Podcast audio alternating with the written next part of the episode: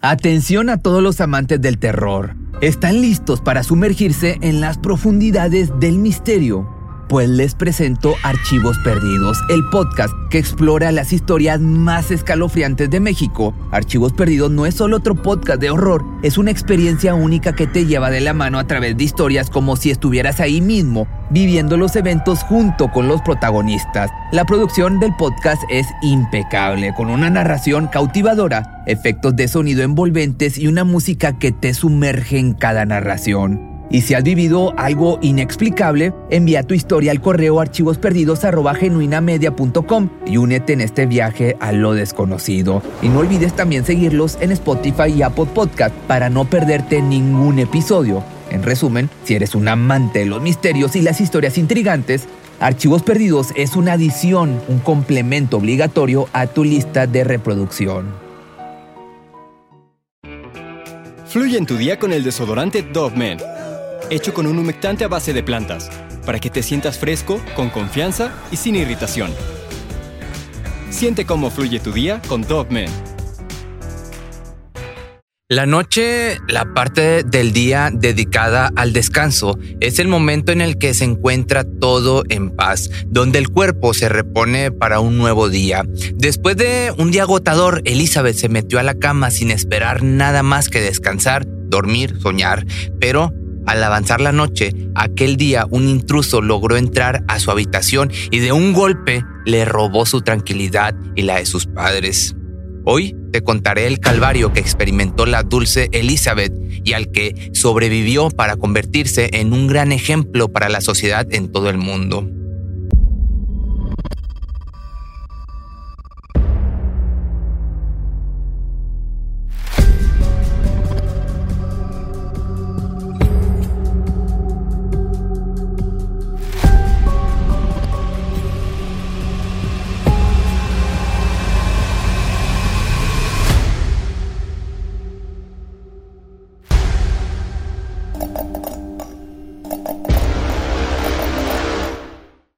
Era un aparente día de celebración aquel miércoles 5 de junio del año 2002, pues se había llevado a cabo la celebración de fin de clases del colegio Middle School Bryant. La familia Smart regresaba satisfecha del evento. Los chicos agotados se metieron a la cama. Edward, el padre, revisó las puertas de la casa para dormir tranquilo. Sin embargo, no activó la alarma, pues los chicos solían levantarse a medianoche al baño y sonaría muy fuerte asustando a todos, pero a nadie le pasó por la cabeza que, de haber activado aquel método de seguridad, la historia hubiera sido muy distinta. Elizabeth, la hija adolescente de los Smart, contaba con tan solo 14 años de edad. Nació un 3 de noviembre del año del 87 en Salt Lake City, esto en Utah.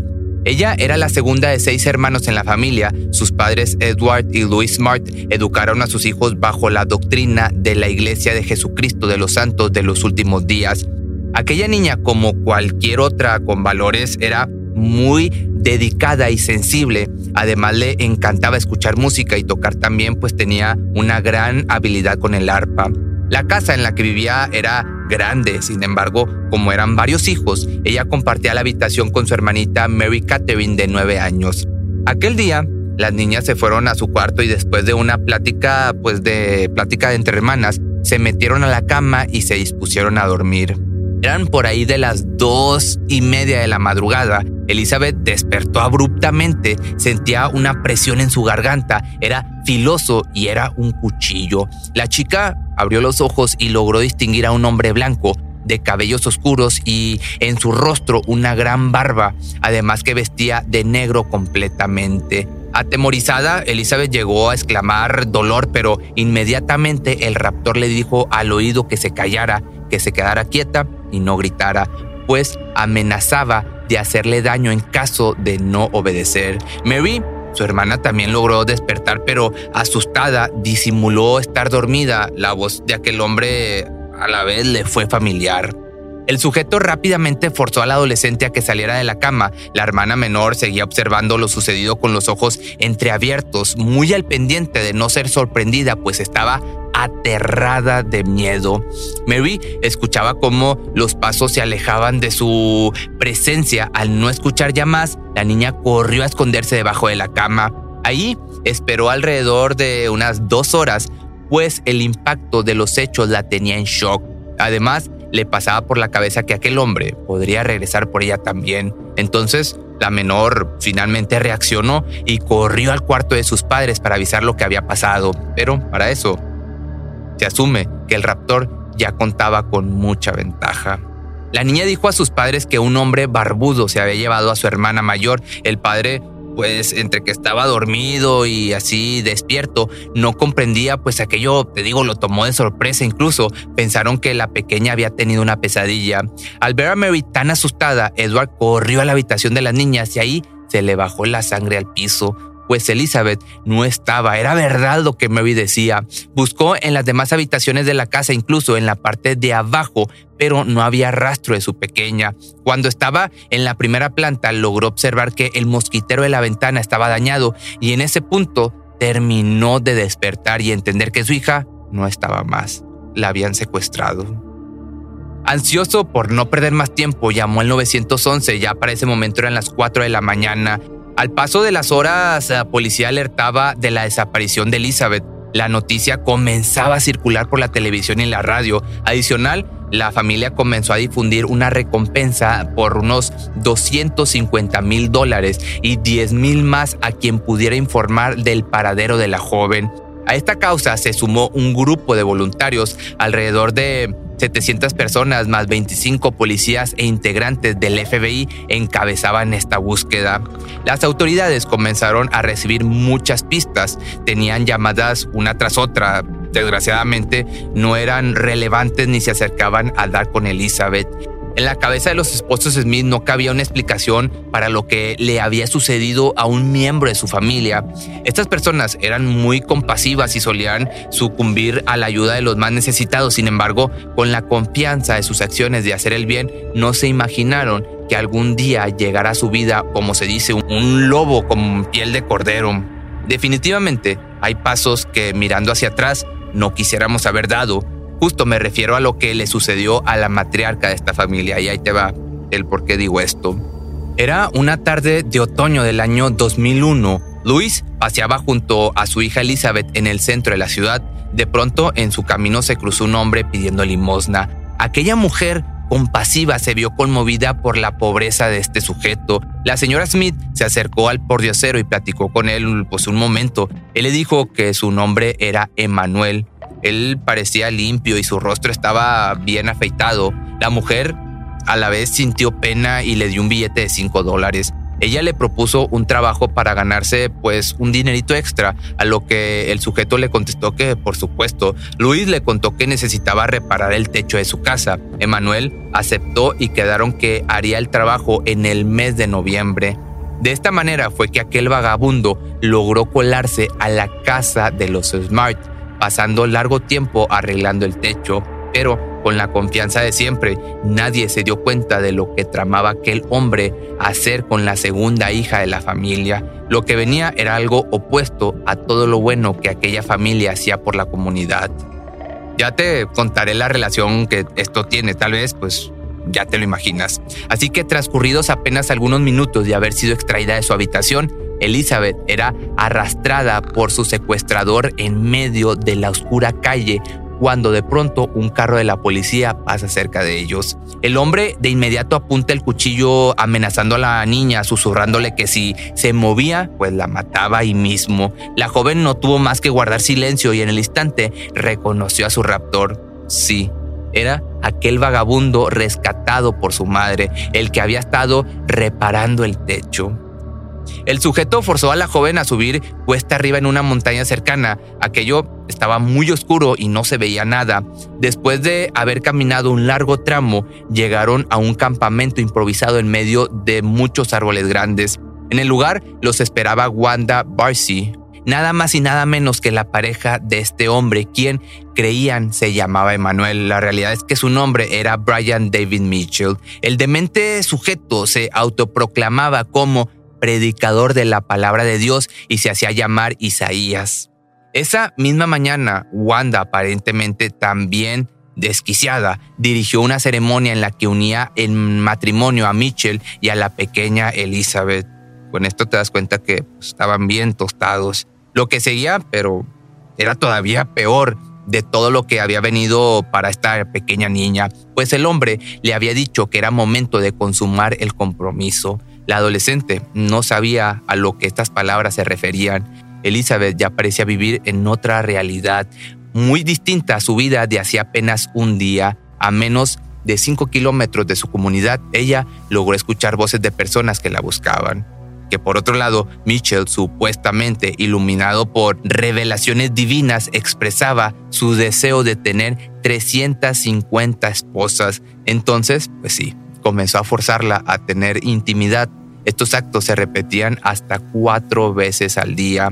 Luego la encadenaban a los árboles. Ahí pasaba hambre y frío. Estas personas le daban basura para comer y en otras ocasiones la emborrachaban y la obligaban a ver contenido para adultos y esto último pues era algo a diario. Elizabeth comenzaba a perder la razón, el miedo que le producía aquel hombre con la constante amenaza de si se le ocurría escapar o pedir ayuda pues le quitaría la vida. Mitchell, pues te digo, abusaba de la pequeña en una carpa a la que la pareja llamaba el altar de Emanuel. La dinámica era la misma. En una ocasión la pareja hizo beber tanto a la niña que vomitó. Ahí la dejaron tirada toda la noche. Al día siguiente ella seguía incapaz de levantarse. Esto generaba una burla insaciable y de una manera malvada por parte de sus captores. Tal parecía que el sufrimiento de la pobre de Elizabeth los alimentaba y satisfacía de alguna manera. Al cabo de tres meses, en septiembre del año 2002, los tres abordaron un autobús en camino a California. Se dirigían a la ciudad de San Diego. Estando ahí, se movían constantemente entre campamentos y albergues para gente sin recursos que solían comer en estos mismos lugares para necesitados. En medio ya de la travesía, Mitchell intentó secuestrar a otra niña, pero por su suerte, no logró su cometido. Elizabeth se la pasó de un lado a otro. Muchas veces en lugares públicos sus captores la vestían con ropas blancas y le colocaban un velo en la cara, por lo que nadie se fijaba en la chica. De la misma manera, ella nunca se atrevió a pedir ayuda, pues como te decía, estaba horrorizada por Mitchell y sus amenazas de muerte. Paralelo al martirio que vivía la pequeña, su familia pues seguía en la búsqueda de su pequeña estaban viviendo un verdadero infierno, pues se suponían miles de cosas al no saber nada de ella. El 14 de junio la policía arrestó al primer sospechoso en el caso, Richard Ritchie, de 48 años. Este delincuente que estaba en libertad bajo palabra había trabajado en la casa de los Smart, les había robado joyas y dinero y había hecho lo mismo en otras casas del barrio. Richie aseguró, sin embargo, no saber nada del adolescente y no le creyeron. Luego, el 24 de julio del año 2002, la policía fue llamada a la casa de la hermana de Louis Smart. La pequeña Olivia Wright, de 15 años, se despertó luego de escuchar ruidos. Ella vio a un hombre que intentaba cortar el mosquitero de su ventana. La niña reaccionó de inmediato y el sujeto salió corriendo. El temor de los vecinos de este lugar se hizo muy presente, pues temían por su seguridad y la de sus hijos. Sin embargo, lo que nadie se imaginaba era que Mitchell decidió repetir la operación de secuestro nocturno porque había escuchado a Elizabeth hablar de su prima y amiga más cercana.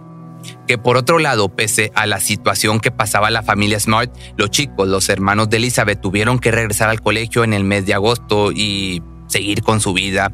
Pero ese mismo mes, el día 30, el sospechoso Richie sufrió una embolia y falleció. A pesar de esto, la policía seguía pensando que él podría ser el culpable. Después, en octubre, la familia desesperada presionó tanto que llegaron hasta el presidente Bush. Este personaje impulsó para que se implementaran sistemas de alertas por desaparición de menores, que por otro lado te digo, pues parecía ya ir todo en bajada. La familia no sabía nada de Elizabeth. El sospechoso principal había muerto y la rutina diaria reducía el sufrimiento para convertirlo en resignación. Y en este punto, después de cuatro meses, el terror por el que había pasado Mary ya había nublado su memoria y se disipaba. La menor de las hermanas entonces comenzó a recordar aquella noche y aquella voz, que claro, esa voz era la del mendigo que arregló el techo antes de las fechas decembrinas. La niña dijo a sus padres todos los detalles y estos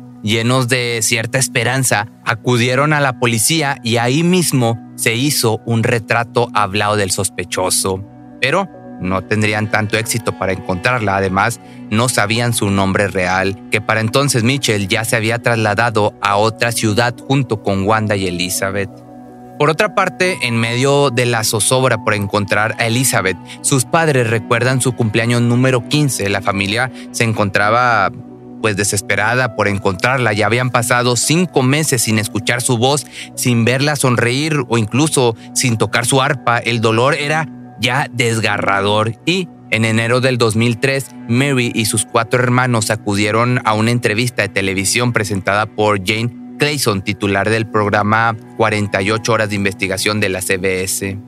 Los Smart sabían que debían ampliar sus opciones para dar con su hija, entonces, el 3 de febrero, la familia decide publicar el retrato hablado de este sujeto al cual creían para ese momento que se llamaba Emanuel. El anuncio lo lleva directamente a la atención del programa America's Most Wanted que conducía John Walsh.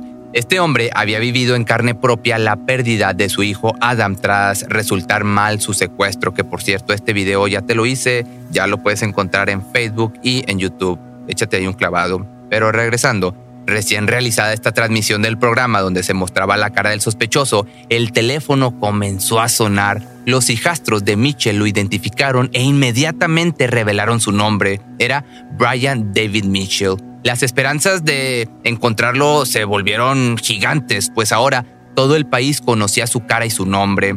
Que simultáneamente la pareja psicópata ya estaba en planes de mudarse a Boston o a Nueva York. La joven intercede comentándoles que Dios querría que volvieran a su ciudad natal, esto en Salt Lake City, y como si se tratase de un milagro, la pareja estuvo de acuerdo con la joven y deciden regresar pidiendo ride. Ya, una vez en el estado de Utah, específicamente en Sandy, dos parejas de lugareños ubican a estos criminales con la adolescente. Ellos cargaban bolsas de dormir, traían pelucas puestas y además las mujeres usaban unos velos sucios. La primera pareja, Nancy y Rudy Montoya, fans de este programa de televisión apenas vieron a Michelle y se comunicaron de inmediato al 911.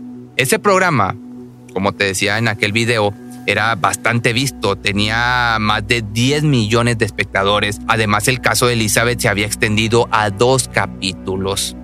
La buena nueva, gracias a este programa, llegaba el 12 de marzo del 2003 a la una de la tarde. Los policías salvan a Elizabeth de las manos de su raptor y la menor pues está viva, ese día fue llevada a una unidad de policía directo a la comisaría de su barrio en Salt Lake City, donde su familia estaba ansiosa y esperándola. La justicia, que por otro lado, pues sí tardaría un poco en llegar, pero lo importante era que la niña ahora estaría a salvo. Para ya el 16 de noviembre del año 2009, ya habían pasado varios años, luego de una serie aparte de exámenes para evaluar la salud mental de los acusados y definir si eran o no aptos para ser juzgados, Wanda Bercy llegó a un acuerdo para declararse culpable por colaborar en el secuestro de Elizabeth Mark y pidiendo públicamente perdón a la familia, que para mayo del año 2010 el juez dictó su sentencia de no menos de 15 años de prisión. Que por el otro lado Mitchell fue juzgado por los cargos de secuestro y reiterados asaltos pues de abusos y el hombre además fue diagnosticado con desórdenes de la personalidad ya que era antisocial y narcisista. El Emanuel se hacía llamar, desde joven presentaba una actitud problemática. Sus padres lo enviaron a vivir con su abuela. Su primer matrimonio sucedió a los 19 años, donde tuvo a sus dos primeros hijos. En el 81 se casó por segunda vez con una mujer que tenía tres hijas. El hombre hablaba siempre de Satanás, incluso abusaba de sus hijastras y terminó por separarse después de que la esposa se diera cuenta de lo que pasaba. Enseguida su tercer matrimonio llegaba con Wanda, que era divorciada y con seis hijos. Ese matrimonio, pues ya sabes, era una total locura. En los noventas, el hombre que desde sus inicios era mormón rompió con la iglesia y anunciaba supuestas visiones apocalípticas. Wanda se hacía llamar adoratriz de Dios y lo seguía como una discípula. Luego, pues se les ocurrió el secuestro y lo que sigue ya te lo sabes.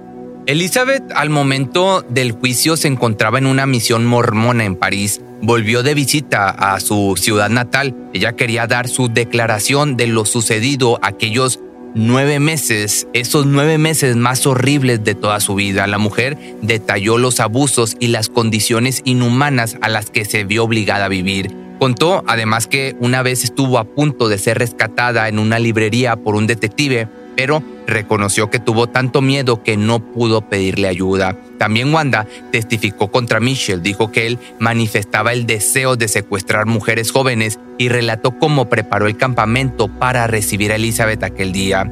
Mitchell sería condenado el 11 de diciembre del año 2010. El jurado encontró a Brian David Mitchell culpable de secuestro con la intención de involucrar a la menor en actividades sexuales que fueron consumadas y lo condenó a cadena perpetua y cumplirlas en una prisión de alta seguridad del estado de Arizona.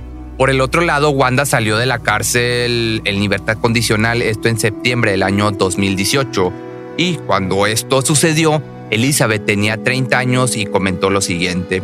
Creo sinceramente que es una amenaza. Se trata de una mujer que tenía seis niños y aún así conspiró para secuestrar a una niña de 14 años y no solo se sentó al lado de ella mientras estaba siendo abusada. También animó a su marido a que continuara violándome. Se sentaba junto a mí mientras él me estaba violando y un lado de su cuerpo tocaba el mío. Así que no había ningún secreto. Ella sabía lo que estaba pasando. Era retorcida, malvada. Elizabeth supo recuperarse de todas las secuelas que aquel secuestro dejó en ella. La mujer nunca se quedó callada ni tranquila, era una sobreviviente, una guerrera que además el 8 de marzo del año 2006 habló con el Congreso de los Estados Unidos para apoyar una ley contra estos abusadores y la instrumentación del alerta Amber, el protocolo actual que se implementa cuando hay un menor desaparecido. Aparte, en el 2011 creó una fundación llamada Elizabeth Smart para combatir los abusos, la violencia sexual. Su ayuda siempre fue brindar el apoyo psicológico post el abuso que a la par en el año 2003 publicó su libro Mi Historia, donde relata sus memorias también hubo películas, documentales y más libros basados en su impresionante historia y en cómo se convirtió en una guerrera. En la actualidad está decidida a hacer valer su experiencia para que ayude a toda mujer que haya pasado por cualquier tipo de abuso y de esta manera aprender a amarse y valorarse por sobre todas las cosas después de la tormenta. Pero si te gustó este video no olvides seguirme en mis redes sociales y recuerda que me puedes seguir en Instagram, en Facebook, en TikTok y en Patreon, en qué más, nada más. Sí, creo que es todo. Me puedes seguir en todas las redes sociales y nos vemos el día de mañana o el lunes en un nuevo video. Fluye en tu día con el desodorante Dove Men, hecho con un humectante a base de plantas, para que te sientas fresco, con confianza y sin irritación. Siente cómo fluye tu día con Dove Men. Cuando el tráfico te sube la presión, nada mejor que una buena canción. Cuando las noticias ocupen tu atención, enfócate en lo que te alegra el corazón. Y cuando te sientas mal, un buen médico te ayuda a sanar. Sabemos que mantener tu salud es tu prioridad, también es la nuestra en Kaiser Permanente, donde trabajamos juntos para cuidar de todo lo que tú eres. Kaiser Permanente, para todo lo que tú eres. Kaiser Foundation Health Plan of the Mid-Atlantic Stay Inc., 2101 East Jefferson Street, Rockville, Maryland 20852.